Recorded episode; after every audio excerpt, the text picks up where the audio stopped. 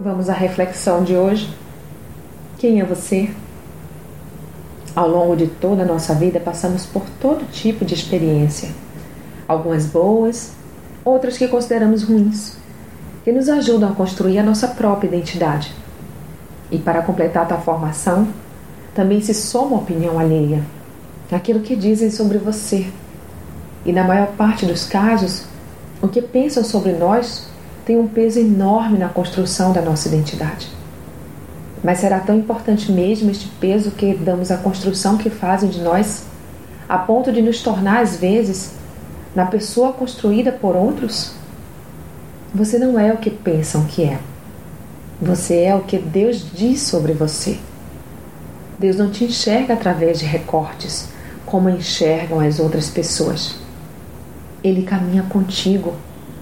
Portanto, ele sim pode dizer que você é com a autoridade de um pai presente que conhece o seu pensamento e atitudes, conhece a intenção do seu coração.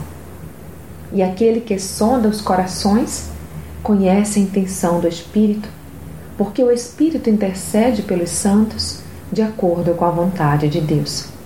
Romanos 8, 27. Então você não é o que construíram a seu respeito mas é o que Deus diz que é.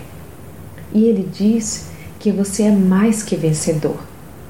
Romanos 8,37 Que você é justificado.